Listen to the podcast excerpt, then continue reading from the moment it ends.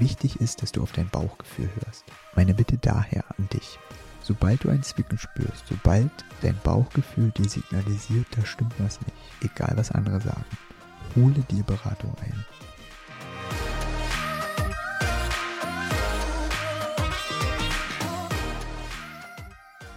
Herzlich willkommen zu dieser Folge deines Lieblingspodcasts Potenzialfrei, stark mit Leserechtschreibschwäche und Rechenschwäche. Danke, dass du suchtreu diesem Podcast zuhörst. Diese Folge wird etwas anders sein. Ich habe mir niemand zum Gespräch eingeladen.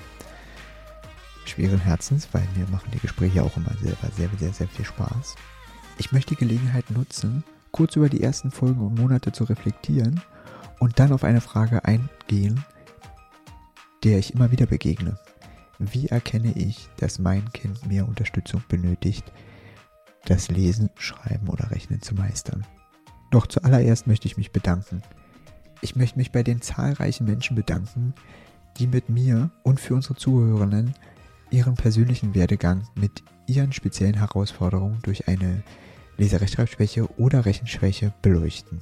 Besonders möchte ich mich bei meinen ersten GesprächspartnerInnen bedanken, die sofort eingewilligt haben, dieses Projekt mit mir zu starten und es mit Leben erweckt haben. Ohne euer Vertrauen und euer Mut wäre es nie zu so vielen weiteren Gesprächen gekommen. Auch möchte ich mich bei allen weiteren GesprächspartnerInnen bedanken, die so anderen Menschen die Möglichkeit gegeben haben zu erfahren, dass es nicht den einen vorbestimmten Lebensweg gibt, die mit den Herausforderungen einer Leserechtschreibschwäche oder Rechenschwäche verbunden sind. Danke für alle eure Nachrichten. Das ist mir super wichtig. Es motiviert mich und gibt mir die Energie weiterzumachen. Es berührt mich zu hören oder zu lesen, dass es mir und meinen GesprächspartnerInnen gelingt, andere zu inspirieren und ihnen für ihren Weg Mut zu machen. Danke an dich, dass du so treu diesem Podcast zuhörst. Wer meint, ich kann eine ganz einfache, schnelle Antwort geben zu der Frage, wie erkenne ich, dass mein Kind mehr Unterstützung benötigt, hat noch nicht genug Folgen gehört. Ich bin super glücklich, dass auch schon Eltern im Podcast waren und mit mir Gespräche geführt haben. So kann man sehen, dass es eben ganz viele unterschiedliche Wege gibt. Tanja berichtete mir in unserem Gespräch, das im Übrigen die Folge 3, dass sie aus heutiger Sicht sehr, sehr lange damit gewartet hat, eine Hilfe zu holen.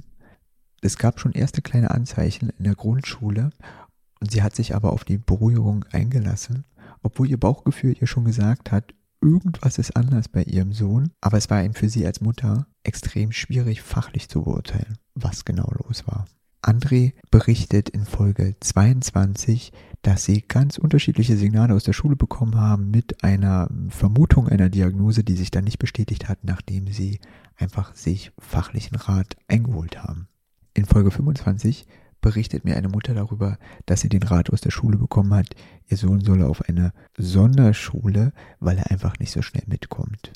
Petra berichtet in Folge 27 genau das Gegenteil, dass die Lehrerin sie sehr schnell zur Seite genommen hat und gesagt hat, hier, hier muss ein bisschen mehr passieren. Andrea berichtet in Folge 31, dass es bei ihren Jungs schon vor der Schule sichtbar war, eigentlich ähnlich wie bei Petra, und es auch keine große Überraschung war, weil einfach eine Leserechtschreibschwäche schon in der Familie vorlag.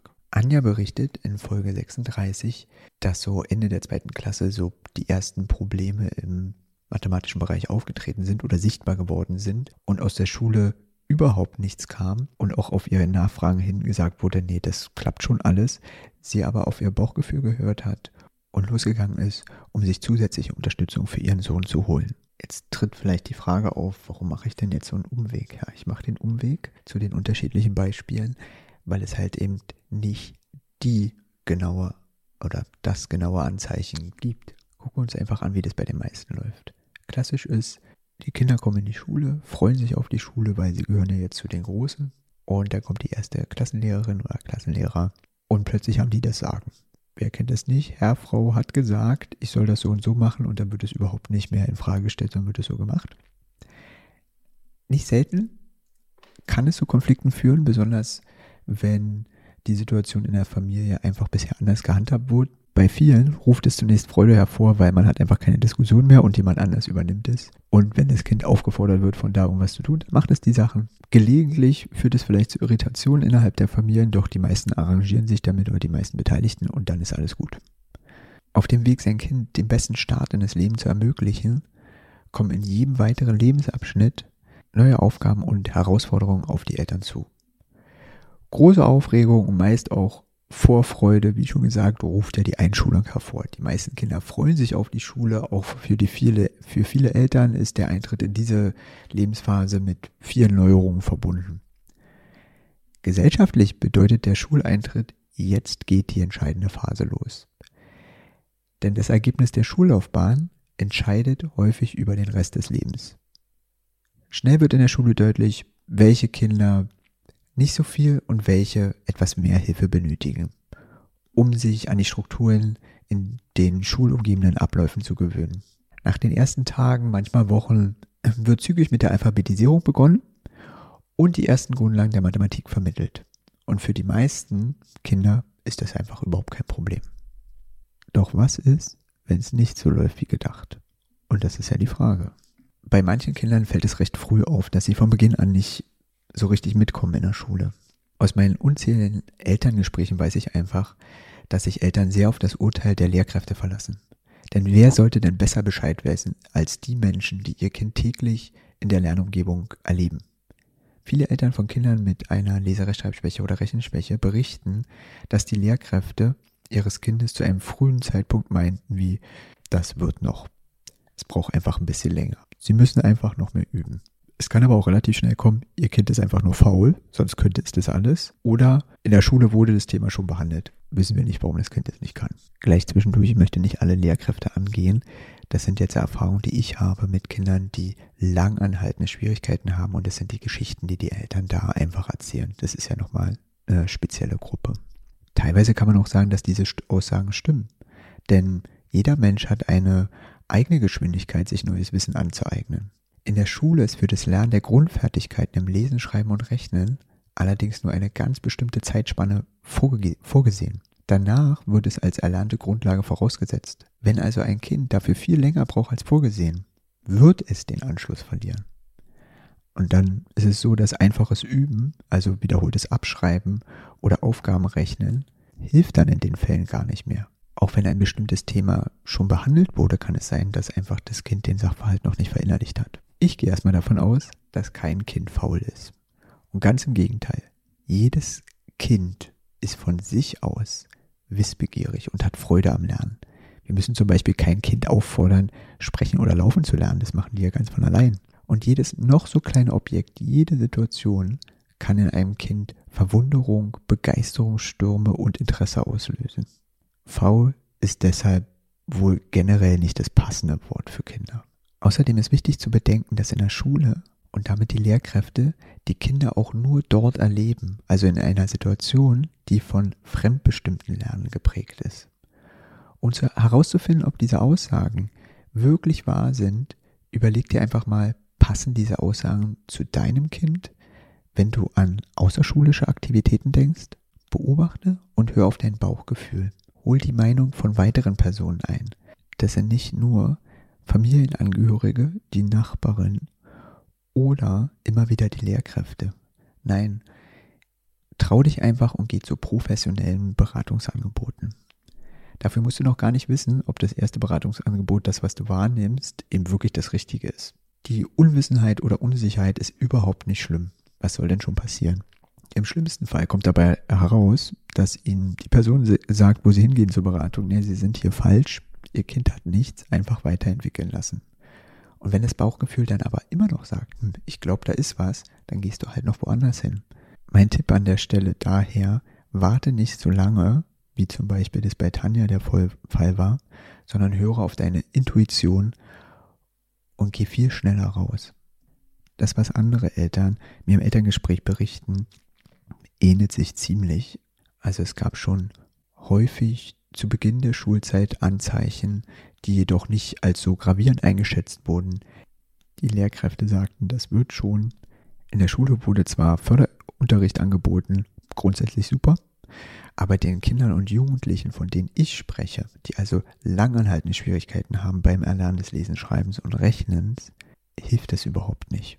Dann wurden schon unterschiedliche Nachhilfeangebote in Anspruch genommen von privater Nachhilfe von älteren Schülern, Bekannten, aber auch vorgefertigte Kurse oder individuelle, professionelle Nachhilfe war eigentlich alles schon dabei.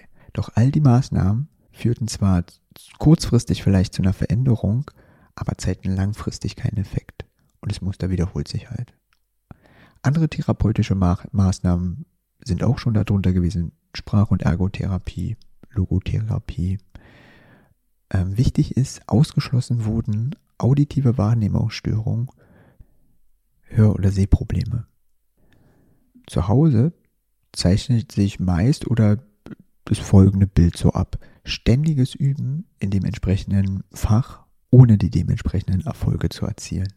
Die Kinder und Jugendlichen zeigen eher eine unterdurchschnittliche Selbstständigkeit bei dem eigenständigen Erledigen von Hausaufgaben, weshalb die Eltern permanent beim Thema Hausaufgaben involviert sind, und zwar aus unterschiedlichen Gründen.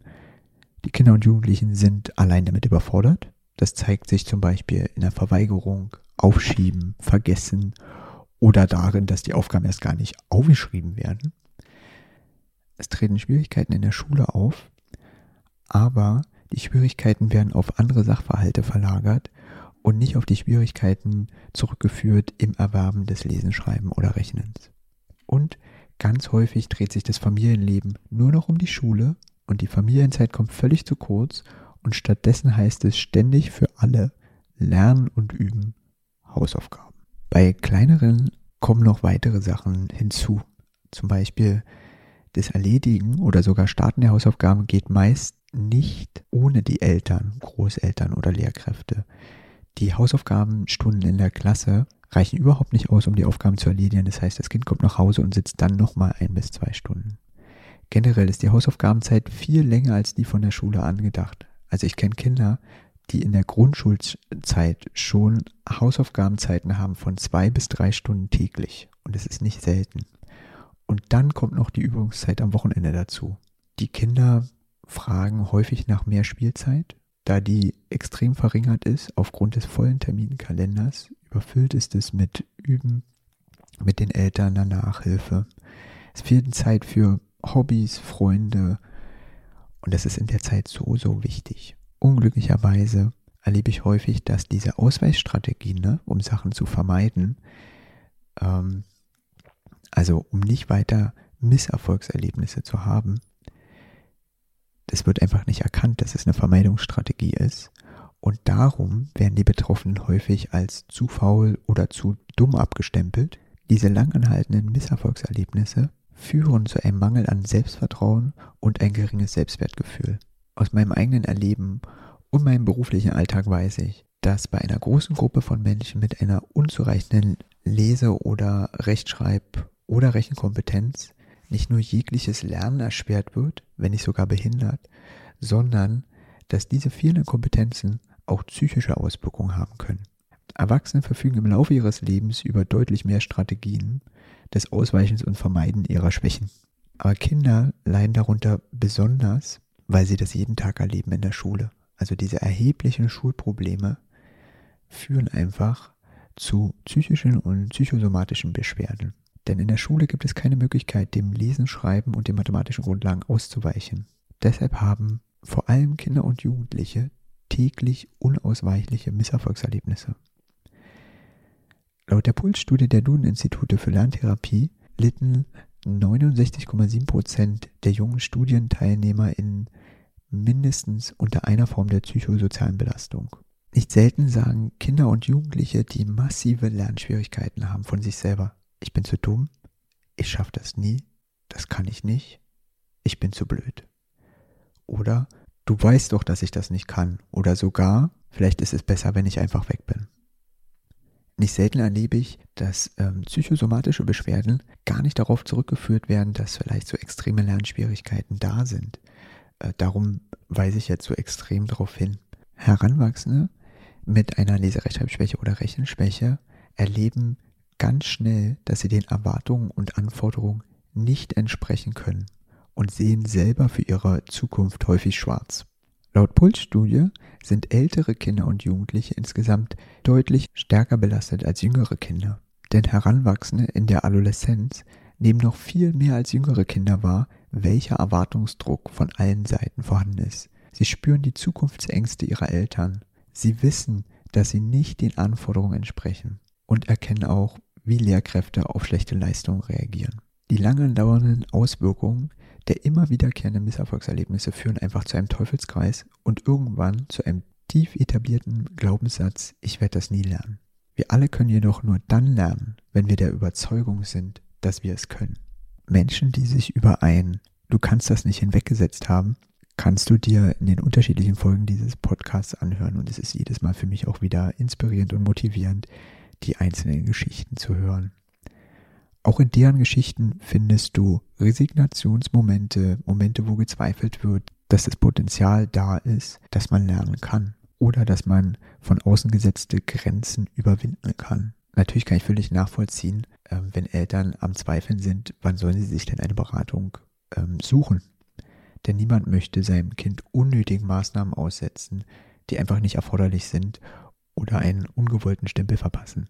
Es gibt auch nicht den einen Punkt, der ausschlaggebend ist. Beobachte dich, dein Kind und deine Familie aufmerksam und frage dich, geht es deinem Kind gut? Wie steht es um das Selbstbewusstsein deines Kindes? Gibt es schnell auf? Sagt es sehr, sehr häufig von sich selber, ich bin zu dumm? Ich lerne das eh nicht? Ist die aufgebrachte Zeit zum Lernen und Üben im ausgewogenen Verhältnis zu den erbrachten Leistungen der Schule? Ist die Vermeidung von Schulaufgaben nicht über das übliche Maß hinaus? Kommt dein Kind mit in der Schule? Nicht alle die von mir aufgezählten Punkte müssen irgendwie auftreten. Sie sollen einfach nur als Beispiele dienen. Wichtig ist, dass du auf dein Bauchgefühl hörst. Meine Bitte daher an dich. Sobald du ein Zwicken spürst, sobald dein Bauchgefühl dir signalisiert, da stimmt was nicht, egal was andere sagen, hole dir Beratung ein. Bei vielen Kindern und Jugendlichen bleibt eine Lese-, Rechtschreib- oder Rechenschwäche zu lange unentdeckt oder wird in der ganzen Schulzeit überhaupt nicht entdeckt. Das bedeutet für diese Kinder, dass sie weit hinter ihrem Potenzial zurückbleiben, was enorme Auswirkungen auf das gesamte Leben hat. Ich möchte alle Eltern stattdessen ermutigen, ihrem Gefühl mehr Beachtung zu schenken. Lass dich, trotz gegenteiliger Aussage aus deinem Umfeld oder von Lehrkräften, nicht vertrösten, beruhigen oder wegschicken. Deine Perspektive und Wahrnehmung haben ebenso eine Berechtigung wie die zum Beispiel von Lehrkräften. Nimm diese wahr und lass dich nicht einfach mit einem das wird schon noch abspeisen. Für alle, die schon etwas älter sind und denken, jetzt ist es schon zu spät, da kann ich sagen, aus eigener Erfahrung weiß ich, es ist nie zu spät, sich Unterstützung zu holen.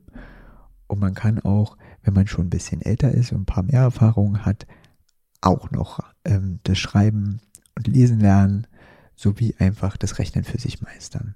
Vor einer Weile habe ich von Alexander einen Tipp bekommen und den möchte ich unbedingt vorlesen.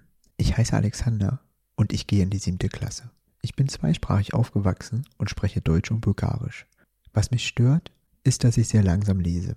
In der zweiten Klasse ist mir aufgefallen, dass ich länger brauchte, die Schreibweise von manchen Wörtern zu lernen. Von der ersten bis zur dritten Klasse habe ich sehr viel geübt. In der fünften Klasse habe ich Nachhilfe in Deutsch bekommen. Als ich auf das Gymnasium wechselte, habe ich gemerkt, dass das Lesen und Schreiben fächerübergreifend wichtig war. Deshalb suchten wir ab der sechsten Klasse speziellere Hilfe. Das hat mir geholfen, meine Probleme beim Lesen und Schreiben zu verbessern. Glücklicherweise helfen mir meine Klassenkameraden, dass ich in der Schule besser zurechtkomme. Im Gegenzug helfe ich meinen Freunden bei etwas, was sie nicht verstehen oder zeige ihnen einfach bessere Wege, wie man zum Ergebnis kommt. Das hilft insbesondere bei Fächern wie Mathe, Biologie und Geografie oder im Deutschunterricht die Grammatik. Ich finde, dass es sehr schwierig ist, Texte auswendig zu lernen oder sie zu formulieren. Mein Tipp für andere, holt euch bei euren Schwierigkeiten Hilfe. Vielen Dank, Alexander, für deinen Tipp. Ich glaube, es kommt auch sehr gut rüber, dass die Kinder und Jugendlichen selber sehr genau wissen, dass irgendwas anders läuft. Bei den GesprächspartnerInnen in meinem Podcast kommt es ja auch immer wieder rüber, dass einfach das Erkennen schon viel eher da ist oder das eigene Erkennen, als es von außen erkannt wird und man einfach auf Vermeidungsstrategien äh, zurückgreift oder Kompensationsstrategien. Holt euch bitte einfach relativ schnell professionellen Rat ein, versucht es nicht alleine zu lösen. Langanhaltende Lernschwierigkeiten wirken sich auf die gesamte Familie aus und auch auf das gesamte Familienleben. Und bitte habt im Kopf, der Weg ist nicht vorgezeichnet. Wir bestimmen durch unser Handeln, wie der Weg aussieht. Wir alle hinterlassen Spuren im Leben anderer, ob wir es bewusst machen oder nicht. Ich bin überzeugt davon, dass wir nicht komplett beeinflussen können, wie, aber wir können versuchen, einen positiven Impuls zu geben. Unter anderem in diesem Podcast möchte ich einfach viele dieser positiven Impulse sichtbar machen. Viel Spaß bei den weiteren Folgen im Potenzialfrei Podcast. Ich möchte dir Danke sagen. Ich freue mich sehr, dass du diesem Kanal positives Feedback gibst. Ich bin dankbar für jede einzelne Bewertung, ob auf dieser Spotify oder Apple Podcast. Wenn du dein Handy nach dieser Folge in die Hand und für 15 Sekunden etwas erzählst und mich verlinkst und mir sagst, was dich besonders berührt hat, freut mich das immens. Schreib mir also gerne eine Bewertung, empfehle mich deinen Liebsten weiter, dann können wir gemeinsam unseren Weg gehen. Ich freue mich von dir zu hören. Alles Liebe. Es ist fantastisch, dass sich unsere Lebenswege berührt haben. Es ist fantastisch, dass es dich gibt.